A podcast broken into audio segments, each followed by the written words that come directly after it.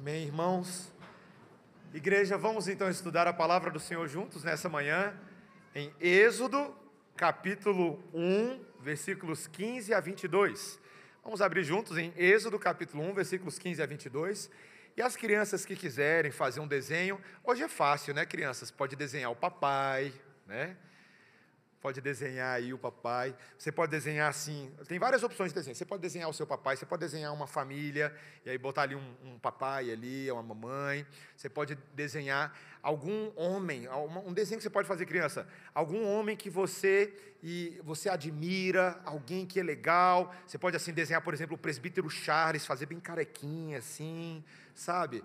Você pode fazer algum desenho que expresse admiração por algum adulto homem em quem você se espelha e que você busca ser parecido, porque ele te leva mais para perto de Deus, ele te aponta na direção de Jesus, tá? Então, as crianças podem fazer algum desenho assim hoje, e enquanto elas começam a fazer esse desenho, elas também vão prestar atenção na leitura, e todos nós vamos ouvir e ler a palavra de Deus com silêncio, com atenção, nesse momento, porque Deus está falando conosco, quando ele diz assim no versículo 15. O rei do Egito ordenou às parteiras hebreias das quais uma se chamava Sifrá e outra Puá, dizendo: Quando servirdes de parteira às hebreias, examinai. Se for filho, matai-o, mas se for filha, que viva. As parteiras, porém, temeram a Deus e não fizeram como lhes ordenara o rei do Egito. Antes, deixaram viver os meninos. Então o rei do Egito chamou as parteiras e lhes disse: Por que fizestes isso e deixastes viver os meninos? Responderam as parteiras a Faraó: É que as mulheres hebreias não são como as egípcias, são vigorosas, e antes que lhes chegue a parteira, já deram à luz os seus filhos. E Deus fez bem às parteiras. E o povo aumentou e se tornou muito forte. E porque as parteiras temeram a Deus, ele lhes constituiu família. Então ordenou Faraó a todo o seu povo, dizendo: A todos os filhos que nasceram aos hebreus lançareis no Nilo mas a todas as filhas deixareis viver. Essa é a palavra de Deus. Vamos orar, irmãos? Senhor, a tua palavra, ela é tão importante nessa manhã. Ela tem um tema profundo, um tema puxado e um tema necessário para nós no século 21, nos dias em que nós estamos vivendo. E é dela, Senhor, deste texto de Êxodo que queremos perceber claramente o Evangelho, as boas novas do Filho de Deus. Então, rogamos, Espírito Santo de Deus, ilumina a tua palavra, ilumina os nossos olhos espirituais, o nosso coração, para recebermos o bom alimento, sermos nutridos na nossa fé, confrontados no nosso pecado e consolados no Evangelho. Em nome de Jesus. Amém. Meus irmãos, hoje estamos celebrando o Dia dos Pais na minha vida é uma alegria. Eu lembro do primeiro sermão que eu preguei aqui na igreja, quando eu anunciei que estávamos grávidos. E eu falei quantas ilustrações de sermão foram na expectativa é, do nascimento da Melissa, depois do Daniel. E hoje é isso aí, essa loucura de correção no corredor, é uma, né? É muita alegria, muita energia. Você pede, Deus dá filhos com energia, e depois, quando eles vêm, fala, Senhor, diminui só um pouquinho a energia, só um pouquinho, Senhor. E, meus irmãos, um pai, por definição, e aqui a gente está falando da definição mais básica, tá? Um pai só é pai se existir criança que dê razão à sua existência. E o mesmo se aplica às mães. Para que um pai possa expressar a sua identidade, sua vocação como pai, ele precisa gerar filhos. É exatamente esse o pressuposto básico. Mas, meus irmãos, uma pergunta para a gente mastigar juntos nessa manhã: o que acontece quando a sociedade quer eliminar filhos. Ou quando a sociedade quer eliminar pais. Não é não, homens? Esse espírito de emasculação que está acontecendo nos nossos dias. Quando crianças, em vez de serem vistas como uma bênção, como a palavra de Deus declara que elas são, seres humanos que devem ser celebrados, mas eles passam a ser vistos como ameaças a uma nova forma de pensamento. O texto de hoje trata disso, meus irmãos. Que, e, e o texto de hoje, é, aqui já para dar um spoiler, é, talvez a gente ache que a, a questão se resuma a, ao tema do aborto, e a gente vai falar disso um pouquinho hoje de manhã. Mas há algo maior do que isso por trás dessa nova forma de pensar. É uma forma espiritualmente caída, que não é tão nova assim, como veremos hoje. De uma sociedade secular que labuta intencionalmente e ativamente contra os desígnios originais de Deus para a humanidade, para as famílias, para as crianças e para os pais, homens. Mas ao mesmo tempo, meus irmãos, esse texto que nos fala de algo tão terrível que aconteceu, ele fala de um Deus que é capaz de subverter por meio do seu poder, como nós acabamos de cantar, um Deus que é excelso, grande e poderoso, para fazer a vida surgir no meio da tragédia, a esperança prevalecer contra a morte. E, e, e esse é, é basicamente a, a, tese do meu sermão de hoje. É, um, é, quase um sermão de batalha espiritual, tá, meus irmãos? A minha tese que eu anotei hoje é que a nossa luta não é contra o sangue e nem a carne, e sim contra principados, potestades e dominadores deste mundo tenebroso e as forças espirituais da morte, que serão subvertidas, sim, pela semente de Eva, com poder, com vida e com esperança. Então vamos ver isso, meus irmãos. Primeira coisa que eu quero mostrar aqui para os irmãos é que o ataque contra a vida está no DNA deste mundo caído. O texto vai começar a mostrar para a gente, nós ouvimos o sermão do presbítero Jefferson algumas semanas atrás, e ele começa a mostrar logo no início de Êxodo, estamos bem no início, que o povo de Deus passou a sofrer por causa de um novo faraó. Lembra?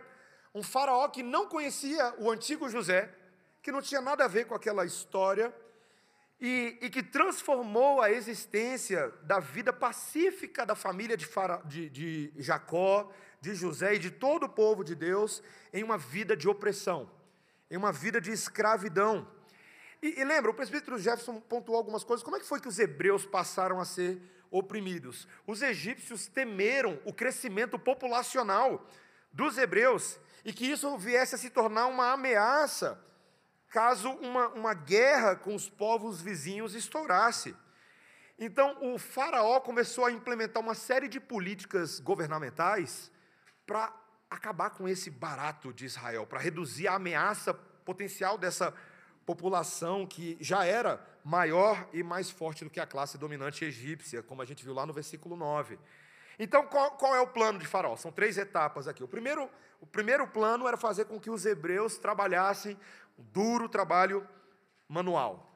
É, era sabido, meus irmãos, que uma população cresce mais lentamente sob a opressão do que em tempos de prosperidade. Mas no caso dos israelitas estava acontecendo o oposto, né? O versículo 12, ele já tinha dito, lembra? Quanto mais os afligiam, tanto mais se multiplicavam e espalhavam, porque o Senhor era com eles. Então os egípcios aumentaram a crueldade da opressão. O segundo plano, meus irmãos, é esse que aparece no texto de hoje. Né? A, a, a etapa 2 e a 3 aqui são os, os, do texto de hoje. E esse, essa segunda parte consistia em ordenar. Olha o que, que Faraó fez. Ele chama duas parteiras hebreias, representante ali talvez da classe das parteiras.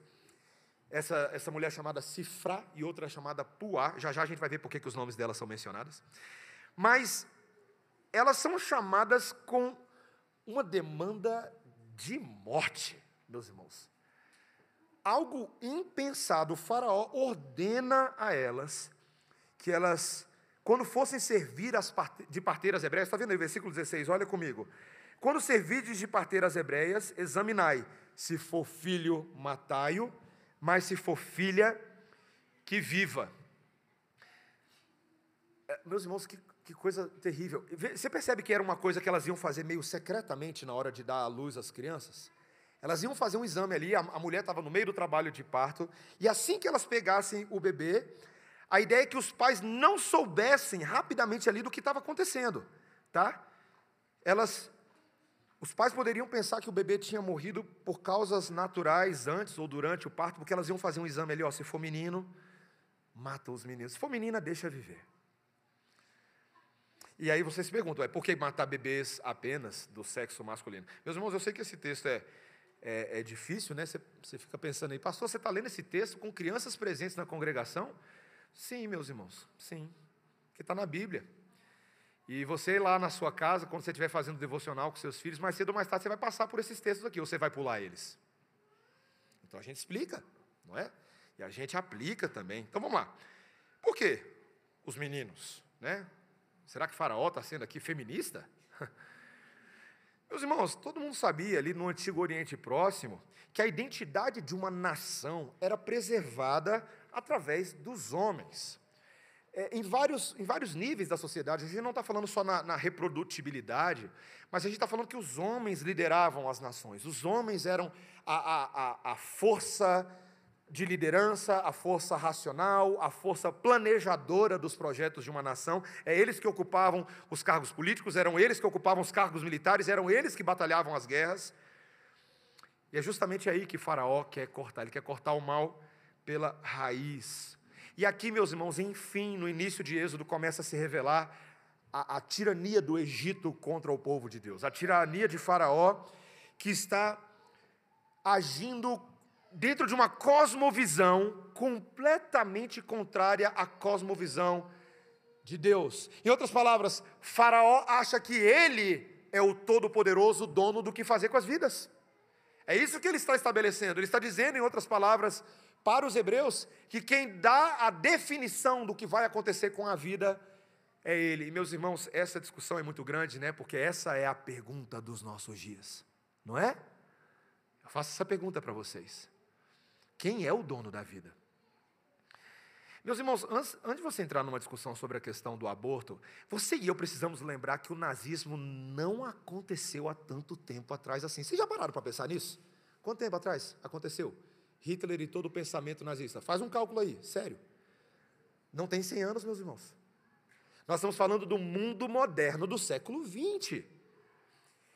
E se você estudou, ou você já gastou um tempinho lendo a respeito, né? recentemente eu assisti um seriado e tem alguns seriados novos aí tratando novamente da questão do, do nazismo, por interesses modernos, né? mas naquele período do Holocausto, meus irmãos, havia uma tese que foi estabelecida por Hitler e a sua liderança de que as crianças, e, e veja, eu, meus irmãos, as crianças talvez nunca foram tão vulneráveis quanto no período do Holocausto, porque eles defendiam a morte dos indesejáveis. Era assim que eles falavam. Eles eram perigosos.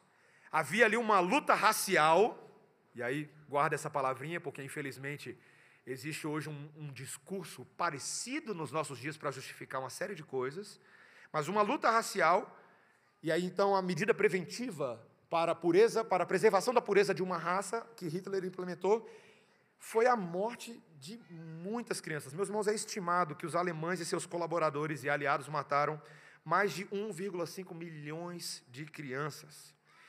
E esse número incluiu crianças judias, dezenas de milhares de romani, que eram crianças ciganas, e, e, e crianças que, se eles batessem o olho e achavam, achavam muitas vezes, achavam que tinham alguma, alguma deficiência, fosse física, fosse mental, elas eram eliminadas. Crianças polacas, crianças da União Soviética.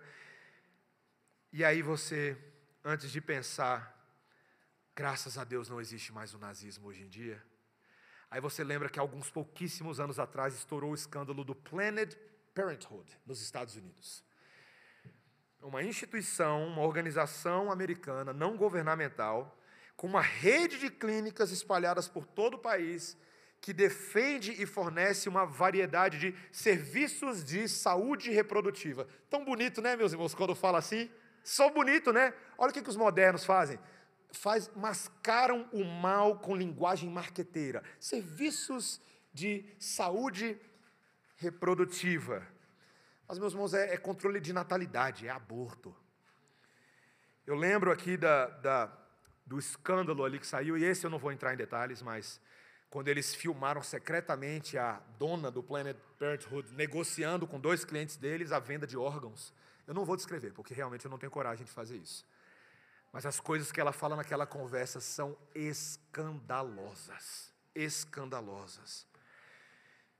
Meus irmãos, o nome disso é eugenia.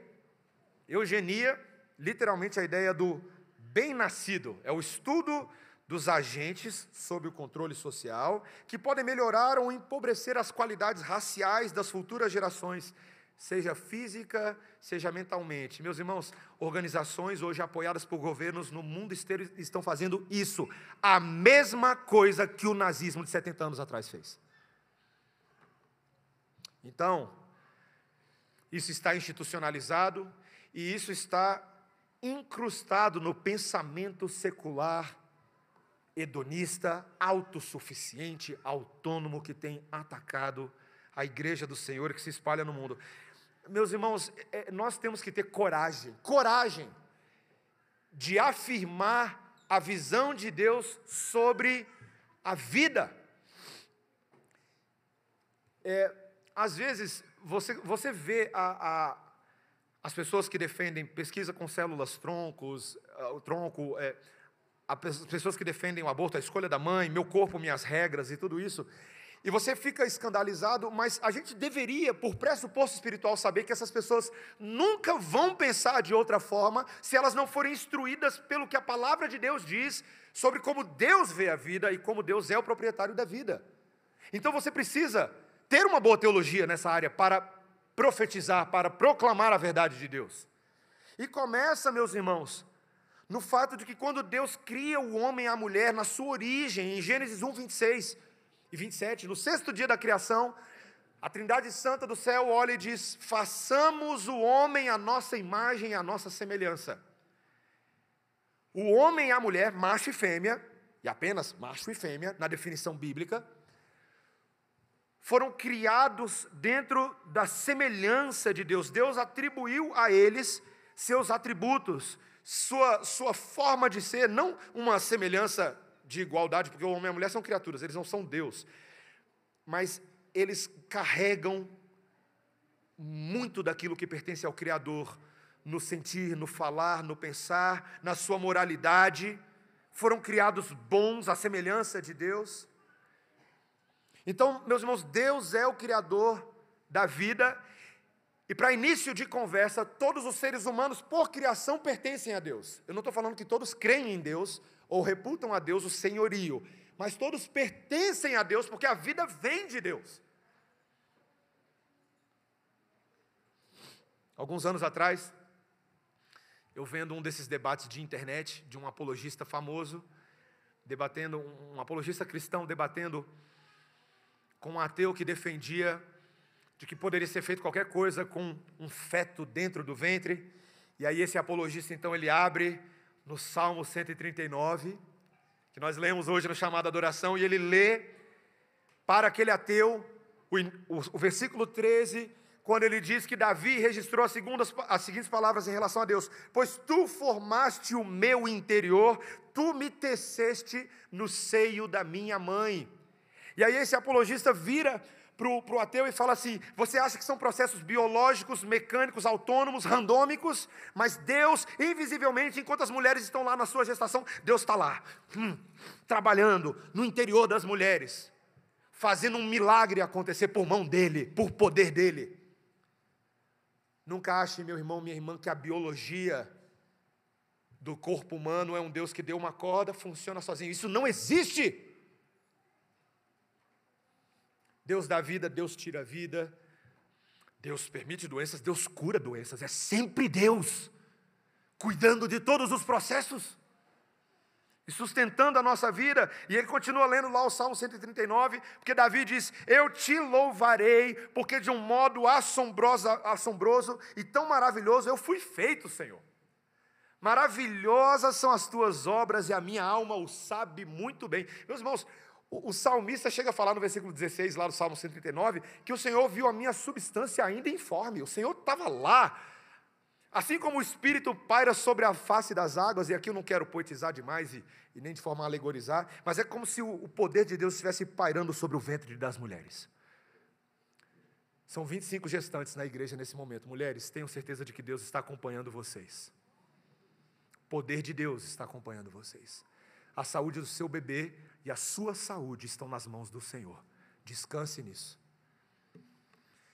A confissão de Davi no Salmo 51, ele diz que ele era um pecador, literalmente desde a concepção. Ou seja, ele entende até a pessoalidade do pecado de um feto, viu? Aí você fala assim, ué, não, mas o pecado não entra na vida da criança só quando ela, já um pouquinho mais crescida, passa a cometer pecados. Meus irmãos, a realidade da queda, ela acompanha inclusive os bebezinhos, que já nascem num mundo caído e já são, por serem seres humanos, já são filhinhos de Adão e filhinhos de Eva. Nós somos assim. Mas aqui eu não estou falando do pecado de bebês, esse não é o meu ponto. O meu ponto é falar da vida. Da vida. E por isso que não faz sentido qualquer defesa moderna da ética do aborto ou da ética da interrupção da vida por motivos torpes, frívolos. Meus irmãos, Deus havia alertado o seu povo de Israel. Veja, eu quero que nós ouçamos isso com atenção. Ele havia avisado em vários momentos no Antigo Testamento que o povo de Israel não deveria imitar os povos vizinhos que cometiam infanticídio, através do sacrifício de crianças. E, meus irmãos, infelizmente, muitas nações ao redor de Israel se utilizavam disso para a sua adoração. Deus havia dito em Levítico 18, 21, a não dar qualquer um dos seus filhos para oferecer a Moloque. E Deus, inclusive, prescreveu pena de morte para as famílias que fizessem isso de forma irrestrita no Antigo Testamento. Meus irmãos, mas infelizmente, durante o reinado de Salomão, começou a se ouvir em Israel, lá em 1 Reis, capítulo 11, versículo 7, de que estava acontecendo, que essa prática havia se espalhado para Moabe, e 2 Reis 3, 27, depois Judá, 2 Reis 16, 3, no reino do norte de Israel, em Samaria, e meus irmãos, infelizmente o povo de Deus começou a ser influenciado por essas coisas, e os profetas Isaías, Jeremias, Ezequiel se levantaram e corajosamente condenaram essa prática e chamaram o povo de Deus ao arrependimento. Quantos textos você tem? Isaías 57, 5, Jeremias 7, 31, Ezequiel 16, vários textos. Povo de Deus, não façam isso, porque vocês estão cegos. Vocês se esqueceram que os filhinhos de vocês são filhinhos de Deus. E por isso, meus irmãos, e os irmãos sabem que eu fico todo alvoroçado quando esse tema do aborto. Eh, veja, meus irmãos, eu quero. Uma vez eu conversando com, com os meus pais, não sei se meu pai vai lembrar disso. Alguns anos atrás, eu preguei esse sermão ainda quando era pastor da CMA. E o meu pai falou: Filho, eu acho que você falou tudo corretamente. Talvez você não tenha demonstrado tanto amor apenas pelas mulheres que já passaram por isso. Então eu quero aqui fazer isso hoje. Eu sei, meus irmãos, que é possível, é possível que algumas irmãs que estejam aqui no meio, algumas famílias, tenham passado por isso.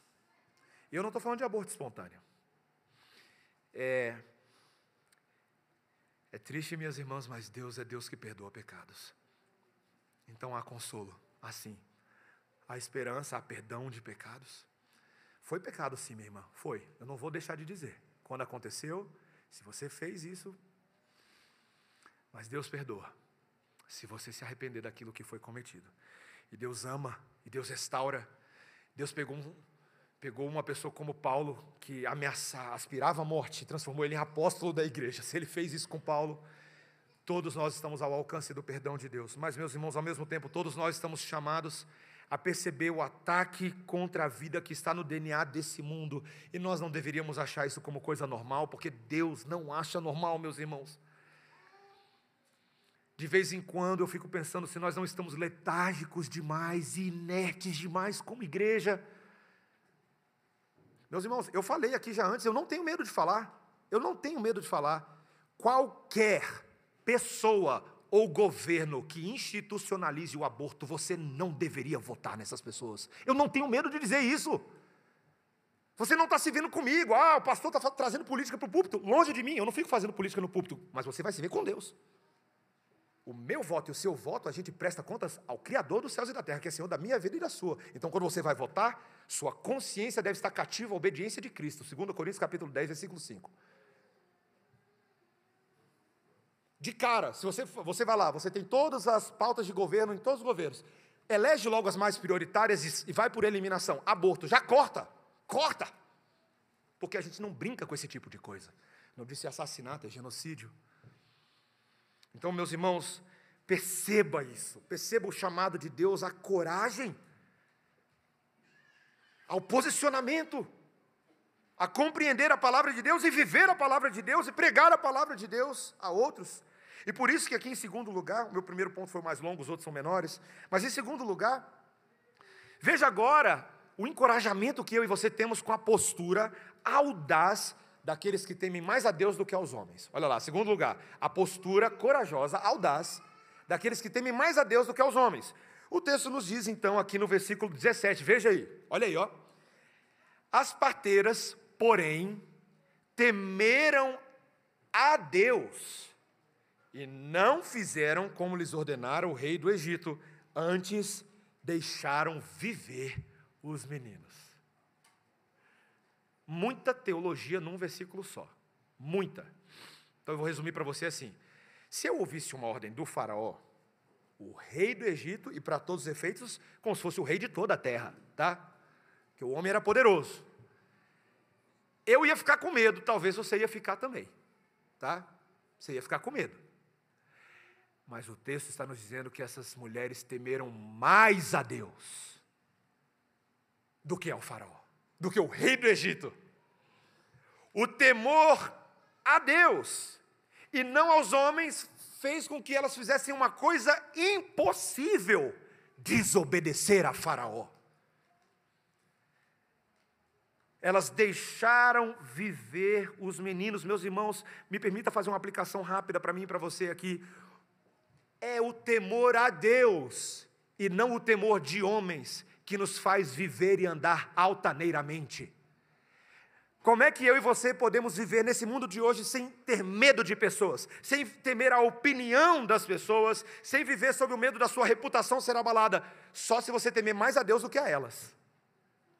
Aí sim a igreja terá coragem de ser relevante, de pregar o Evangelho, de viver o Evangelho e propor um novo modelo.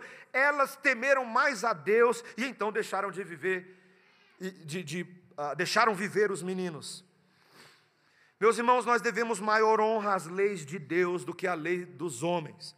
Porque você poderia perguntar, pastor, mas e Romanos 13, Romanos 13 fala sobre a importância de nós obedecermos às autoridades, porque as autoridades foram instituídas por Deus para o bem da sociedade, para a proteção da vida, para instituir a, a força da espada. Está tudo isso lá em Romanos capítulo 13, versículos 1 a 4, versículos 1 a 7. E por isso a gente deve pagar, inclusive, os nossos tributos às autoridades, porque elas foram colocadas lá por Deus. Mas elas foram colocadas para legislar segundo a vontade e a ética de Deus. E a pergunta é: o que, que a gente faz com a autoridade quando ela começa a ir contra, contra, frontalmente a vontade de Deus? A resposta está aqui, meus irmãos. É possível que em certos momentos da história da humanidade, não é todo dia que isso acontece, mas há certos momentos na história da vida de um país em que uma igreja tenha que desobedecer às autoridades civis. Eu não estou pregando que vocês façam isso ativamente, meus irmãos. Eu estou dizendo que certos momentos existem situações em que essa autoridade está se colocando contra Deus. E aí mais importa agradar a Deus do que aos homens. É isso que a Bíblia está dizendo. E nessas circunstâncias, o temor de Deus nos leva não somente a eventualmente desobedecer uma ordem que é dada por uma autoridade, e aí nós podemos ser perseguidos por isso como igreja, mas veja que o temor a Deus levou essas mulheres também a terem uma apreciação pela vida humana e não um desprezo pela vida. Essas parteiras pensavam como o Senhor, elas deixaram viver porque Deus é o Deus da vida. Então as ações dela, o coração dessas mulheres está alinhado com o coração de Deus. E aqui a menção sobre o nome delas, Sifra, o nome da primeira, significa linda. Puá, do hebraico, esplêndida. Eu acho que Deus de propósito está dando os dois nomes delas para a gente aqui, para a gente ver como que elas se tornam lindas e esplêndidas aos olhos de Deus. Em obedecer a Deus, em cumprir a vontade do Senhor. Meus irmãos, os seres humanos se tornam lindos e belos quando vivem o Evangelho, quando aplicam a verdade de Deus e correm risco de vida, inclusive ao fazerem isso. E aí aqui é claro que tem, esse aqui é o texto, né? Pastor, mas elas não estão contando uma mentira para Faraó, pastor? Esse é o texto das parteiras hebreias, não é? Você lembra lá de Raabe e os espias? Ué, pastor, mas você está dizendo então que, que pode, pode mentir, pastor? Pode contar, falar uma coisa que não é verdade para se livrar de faraó? Meus irmãos, vamos por partes aqui, eu tenho duas explicações para vocês. A primeira é para a gente um pouquinho falar sobre mentira, tá? Mentira, mentira é sempre mentira, tá, meus irmãos? Não tem mentirinha e mentira. Mentira é sempre mentira. Quando é mentira, mentira é mentira. Então vou repetir mais uma vez para vocês. Mentira é mentira, tá? Eu, eu, vou falar dessa primeiro, que não é a do texto, mas depois eu falo da do texto, é porque eu quero falar um pouquinho só lá de, de.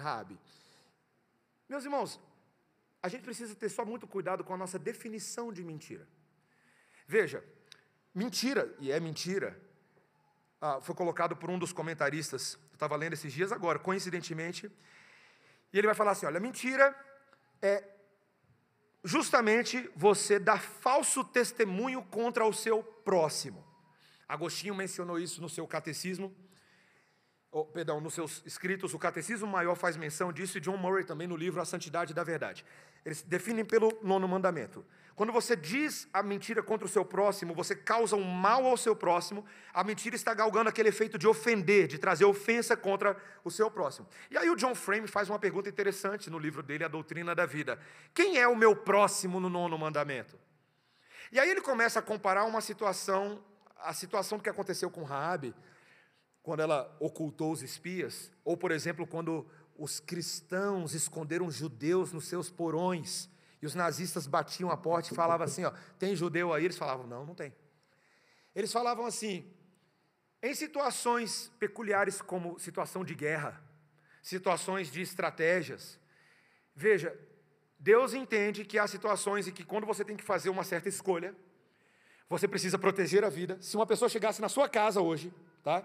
Se a pessoa chegasse na sua casa querendo matar os seus filhos e falasse assim: seus filhos estão dormindo no, no, quarto de cima. E aí o John Murray e outros comparam e falassem, se você falasse não, eles não estão, é semelhante a uma estratégia de guerra de blefe, muitas vezes a gente usa essa palavra, né, dentro de um jogo, né, quando você oculta a sua estratégia, né, quando um quarterback no, no futebol americano quando ele não conta para o time adversário qual é o passe que ele vai dar, ele oculta essa informação por causa da jogada que ele está fazendo, é por causa de uma estratégia em que aquela situação específica exige dele. Você nunca diria para o Garrincha, se ele deu um, um, drible no meio das pernas de um jogador, o jogador para o jogo, ele mentiu para mim, eu não sabia que ele ia botar no meio das minhas pernas a bola. Ele nunca faria isso. Porque a situação, no caso, o jogo ali, pressupõe que as estratégias fazem parte. Então, esses comentaristas comparam com isso. Situações complicadas, momentos difíceis, às vezes exigem que o povo de Deus ah, tome escolhas difíceis, tá? Fale coisas difíceis. Mas, meus irmãos, não é o caso desse texto aqui. Eu só disse tudo isso para dizer que não é o caso desse texto. Porque, na verdade, o texto nos dá uma informação importante. Porque no versículo 18, quando o faraó chama elas e pergunta, olha aí, versículo 18, por que fizestes isso e deixastes viver os meninos? Responderam as parteiras a faraó, versículo 19, é que as mulheres hebreias não são como as egípcias, são vigorosas e antes que lhes chegue a parteira já deram luz aos seus filhos. Espera aí. Às vezes você lê o texto e fala, nossa, que mentira. Espera aí, foi mentira? Meus irmãos, não há nada nesse texto que diga que foi uma mentira, pelo contrário. Tudo nesse texto, eu vou mostrar mais à frente, indica que na verdade isso aconteceu mesmo.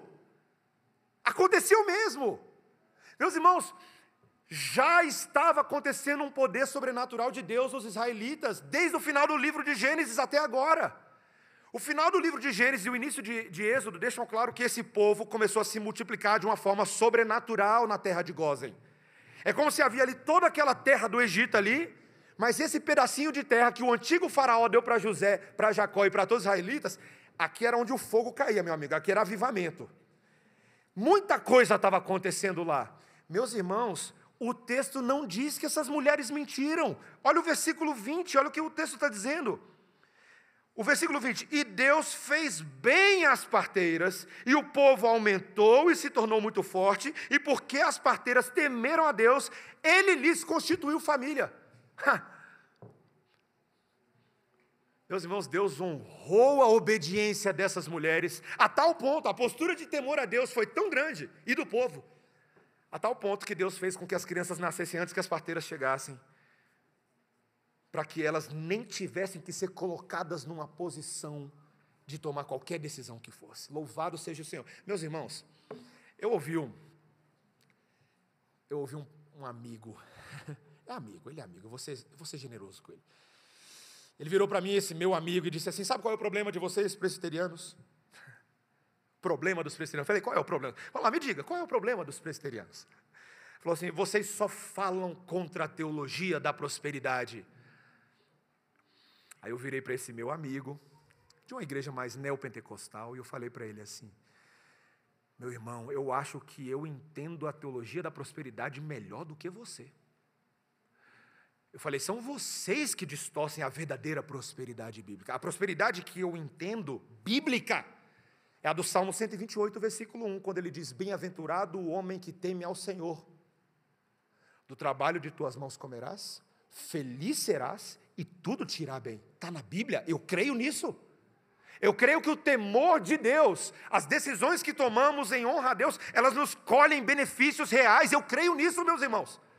Eu creio nisso, eu creio que a obediência feita em nome do Senhor, ela galga para nós bênçãos que às vezes a gente nem pensa. E eu não estou falando de barganha, meus irmãos. Eu não estou falando, ah, então eu vou temer ao Senhor, porque eu estou precisando de melhorar minha posição no trabalho. Não é isso, meus irmãos.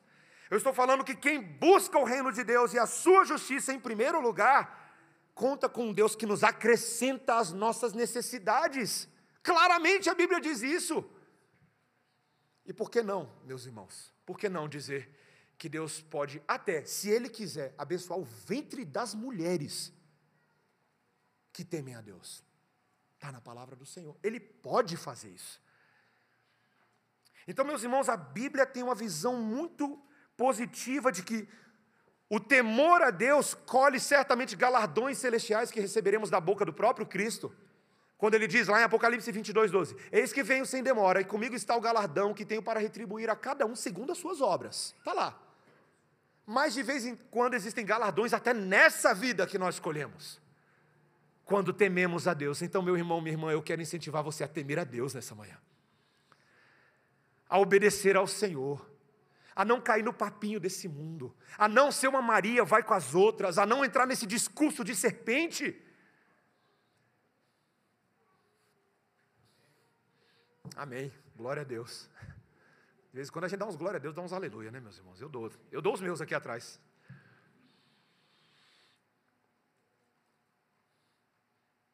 Eu creio que nós, como igreja, temos experimentado, não só no caso das gestantes, tá? Porque alguém poderia subverter o que eu estou falando aqui e falar, ah, então se está gestante, Deus está abençoando, se não está gestante, Deus. Não, não, não, não, não, não, não torce o que eu estou falando aqui, não. Nós temos, temos experimentado um outro tipo de gestação como igreja. Reverendo Heber Campos Júnior, Estava conversando com ele esses dias e ele disse: Mateus, vai ser tão gostoso é, estar pregando com vocês aí de novo, depois de quase sete anos que eu estive pregando aí na igreja. Ele esteve aqui em 2016 conosco. Aí ele me mandou uma mensagem assim: Cara, eu tomei um susto quando eu vi a foto da igreja. Falei: O que, que foi, pastor? Ele falou: Bicho, daquela vez eu preguei Deuteronômio 10, não tinha criança. Agora eu vou ter que pregar Deuteronômio 10, porque deve ter umas 300 crianças. Falei, é, e foi muita criança que foi chegando com as suas famílias, e as famílias em si são crianças sedentas. Meus irmãos, foi tão bem colocado nas orações que nós já ouvimos agora de manhã, desde a primeira fala do presbítero Silvio até o Charles. Nós somos os filhos espirituais de Deus, o Pai. O temor a Deus é suscitado em nós porque nós, como filhos, como famílias, estamos experimentando essa relação filial. Nós podemos temer a Deus e colher benefícios disso, porque aqui é meu último ponto, porque o que está acontecendo de fato aqui, preste bastante atenção, esse é o último ponto, tá? É a inevitável vitória da linhagem de Eva sobre a linhagem da serpente. De novo, esse é o último ponto. A inevitável vitória da linhagem de Eva sobre a linhagem da serpente. Meus irmãos, a última coisa que esse texto nos diz, e eu já já vou voltar nos versículos 20 e 21, mas o 22, ele diz que Faraó não se deu por vencido, né? Aqui que começa aquela música das crianças, e o crianças? Faraó se endureceu, sim, sim, ó sim. Faraó era teimoso. Não é só lá nas dez pragas, não. O texto diz que agora Faraó, depois que percebeu, veja o versículo 22. Então ordenou Faraó a todo o seu povo, dizendo: A todos os filhos que nascerem aos hebreus lançareis no Nilo, mas a todas as filhas deixareis viver. Não satisfeito, Faraó vira para os egípcios e fala: Eu estou dando autorização, é uma espécie de decreto, para que vocês peguem os filhos homens dos hebreus e lancem no Nilo. Meus irmãos, esse homem estava louco, ensandecido, tomado de ira. Ele viu o crescimento do povo, viu o bem que Deus fez às parteiras, e ele decide ser teimoso contra Deus. Mas, meus irmãos, quem decide ser teimoso contra Deus vai perder essa batalha. E você sabe que o plano de Faraó não deu certo nem com os egípcios, porque a própria filha dele, no capítulo 2, nos versículos 6 a 8, daqui a pouquinho, spoiler, no próximo sermão, tá? Ela mesma vai pegar um bebezinho num cestinho e vai guardar para ela e vai cultivar aquele líder hebreu que vai causar um caos na vida do Egito. A própria filha de Faraó desobedeceu ele, meus irmãos. Os egípcios olharam o faraó. Ah, a gente não vai fazer isso não. É possível que alguns tivessem feito. É possível que algumas mortes aconteceram. Mas, meus irmãos, você precisa perceber o movimento espiritual que está acontecendo aqui. Não é a ira de um coração de um homem isolado. Você consegue perceber claramente aqui, claramente, a ação satânica, diabólica, de Satanás por trás de Faraó no Egito, tentando subverter o plano de Deus. Deus, desde o princípio, havia dito que o seu mandato para o seu povo, lembra? Deus os abençoou e disse, Gênesis 1, 26, com Adão e Eva: Deus os abençoou e disse: Sede fecundos, multiplicai-vos, enchei a terra, dominai, sujeitai. A ordem de Deus é uma ordem de crescimento e domínio. Faraó, como um agente das trevas, está tentando impedir isso. Se consciente ou inconsciente, meus irmãos, Faraó é inimigo de Deus. Ele é inimigo de Deus. E aqui tem um detalhe, eu não quero forçar muito a barra, mas ele pede para os egípcios lançarem as crianças no Nilo, né? O Nilo, meus irmãos, eu não sei se você lembra, a gente vai falar muito disso, mas o Nilo não era só um, um rio. O Nilo era uma divindade para os egípcios. Ao pedir para que os bebês fossem lançados no Nilo, é como se Faraó estivesse fazendo um ato religioso, uma oferenda ao Nilo, dizendo: estão aqui as vidas, estamos oferecendo esses bebês hebreus para que a sua ira seja apetecida, para que você nos abençoe, Nilo, com fecundidade, com ah, livrando as mulheres egípcias de esterilidade. Meus irmãos, Faraó age como um inimigo de Deus. E quando Mateus escreveu o seu evangelho, e, e dá para perceber que Mateus, Mateus tinha a história de Faraó, quando ele vai relatar o que aquele novo Faraó dos dias de Jesus quis fazer. Um outro Faraó cujo nome era Herodes, e agiu de maneira semelhante, meus irmãos, igual. O texto nos diz lá em Mateus 2 que Jesus tinha nascido em Belém da Judéia e alguns magos vieram do Oriente a Jerusalém e estavam perguntando para todo mundo: aonde está o recém-nascido rei dos judeus? Porque nós vimos a sua estrela no Oriente e nós viemos adorá-lo. Então Herodes ouviu essa notícia e tentou usar um esquema, né? Contem-me mais a respeito desse rei dos judeus. Quando vocês forem lá visitá-lo, me digam aonde ele está. Manda um WhatsApp para mim que eu quero ir lá também. Eu quero prestar minhas, minhas honrarias. Mas, meus irmãos, vocês sabem muito bem o que Herodes queria. Herodes queria eliminar qualquer ameaça ao seu reinado. Ele chama esses magos secretamente, ele faz esse plano. Os magos vão, eles veem a estrela, você conhece a história. Eles chegam lá onde está o menino Jesus, numa manjedoura, e eles se alegram com grande júbilo. Eles oferecem ouro, incenso, mirra. E quando eles estão saindo de lá, eles são advertidos em sonhos da parte de Deus para que não retornem a Herodes. E o anjo do Senhor aparece a José em sonho e fala: pega o menino e a sua mãe, foge para o Egito e permanece lá no Egito, até que eu avise, porque Herodes há de procurar o menino para o matar. E meus irmãos, eles ficaram lá até a morte de Herodes, para que se cumprisse o que fora dito pelo Senhor por intermédio do profeta: do Egito chamei o meu filho. E ele está citando os eventos que aconteceram em Êxodo. Meus irmãos, o Egito e Israel não são aleatórios. Deus estava contando a história de Jesus para nós na história de Faraó e de Herodes. Por meio desse povo que estava crescendo e de um Faraó que não conseguia eliminar a população, Deus estava criando a linhagem santa ele estava preservando para si uma nação santa, de onde viria o próprio Messias, que um, num dia ele mesmo seria ameaçado por Herodes, um novo Faraó. Mas por meio desse menino que não poderia ser morto por Herodes, Deus geraria uma nação de filhos para si. Meus irmãos, porque quando Deus quer fazer viver, não adianta querer matar. Não vai dar certo. Não vai dar certo. O pai mostrou isso no seu próprio filho. Eu estava lendo lá, o leão, a feiticeira e o guarda-roupa. E as menininhas, Susana e Lúcia, elas veem o leão Aslan ser morto pela feiticeira branca. É uma ficção do C.S. Lewis. E elas ficam tão tristes, elas choram. E aí elas veem uns ratinhos roendo as cordas que prenderam Aslan, o leão, e ele estava ali morto e elas se emocionam, e aí elas ficam ali olhando as coisas, tristes, olhando aquela terra, o que faremos nós sem Aslan? De repente elas ouvem um barulho e a mesa de pedra foi quebrada.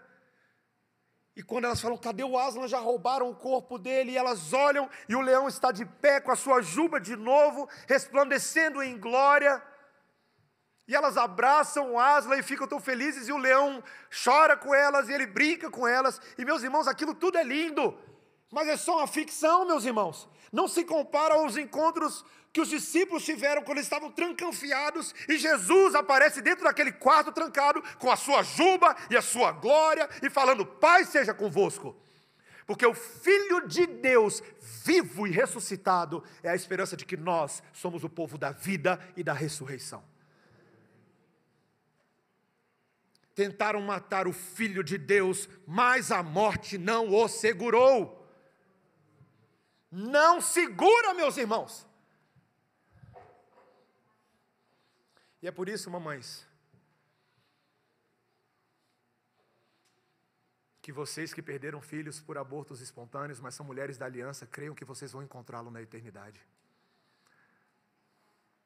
Não temam essas coisas. A gente fala coisas fortes nesse púlpito aqui, porque nós cremos no Evangelho da ressurreição de Cristo Jesus. É por isso que Davi esperava encontrar o seu filho quando ele estivesse nos páramos do Senhor. É por isso que nós que somos da vida eterna, ainda que morramos nesse mundo, aquele que crê em Jesus, ainda que morra, viverá, porque ele falou: Eu sou a ressurreição, eu sou a vida. O Filho de Deus nos ensina a ser, sermos filhos do Pai por meio da ressurreição. Por meio da ressurreição. Por meio de uma vida ressuscitada. Por meio de, vi, de adequar todas as nossas escolhas. De adequarmos toda a nossa filosofia ao Pai que nos ama tanto e protege as nossas vidas. E nos tem dado vida todos os dias. Meus irmãos, você já parou para pensar que quando eu e você oramos a oração do Pai Nosso, ela começa dizendo: Pai nosso que estás nos céus. Jesus mandou você chamar o Deus tenebroso de Pai. Vários de nós aqui no nosso meio nessa manhã são algum tipo de órfão social, não é verdade? Não conheceram os pais, ou estão afastados dos pais relacionalmente, geograficamente. Todos os que creem em Jesus têm um Pai, todos. Pai que dá família a quem não tinha família. Pai que dá família a quem está longe da família. Pai que dá filhos e dá esposa também.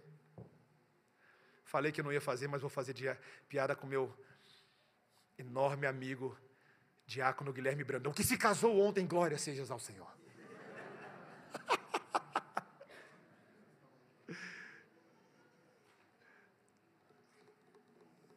Deus da família, meus irmãos. Nós temos um Pai que nos ama. Nossa linhagem está sendo preservada desde os dias de Eva, desde os dias de Moisés, por um Deus que é anti-aborto e é pró-vida. A prova disso é que ele poderia ter nos matado por causa da sua ira santa, mas ele preservou as nossas vidas e nos livrou do inferno. Louvado seja o nome do Senhor. Ele livrou a mim e a você da morte. É a prova que ele nos ama tremendamente. Meus irmãos, toda vez que eu e vocês, e aqui eu termino o meu sermão, estivermos comemorando o Dia dos Pais, que sejamos capazes de comemorar o Dia do Pai. Vou usar a tese do meu irmão. Você nunca deveria cantar parabéns para você, para a pessoa que não fez nada para merecer a vida. A gente deveria cantar parabéns para o Senhor, que nos deu a vida. E a gente não fez nada para merecer. Então eu faço isso em nome da igreja nesse momento, como pastor da igreja. Senhor, muito obrigado, Senhor. Parabéns, Senhor. Tu és o Pai. E por causa do Filho e por causa do Espírito, a gente está aqui comemorando hoje. Louvado seja o nome do Senhor. Vamos orar, igreja. Pai nosso que está no céu, santificado, Senhor, seja o teu nome. Venha a nós o teu reino, Senhor, seja feita a tua vontade, assim na terra como no céu. Ó oh, Pai querido, dá-nos o pão nosso de cada dia, hoje mesmo, Senhor. Senhor Deus, perdoa as nossas dívidas. Assim como o Senhor nos perdoou naquela cruz, no Filho de Deus, ajuda-nos a perdoar aqueles que nos têm ofendido, Senhor. Pai querido, não nos deixes cair em tentação, Senhor. Por causa do sangue de Jesus, livra-nos do mal, Senhor. Dá-nos a tua vida porque, Senhor, teu é o reino, teu é o poder, tua é a glória pelos séculos dos séculos, Senhor.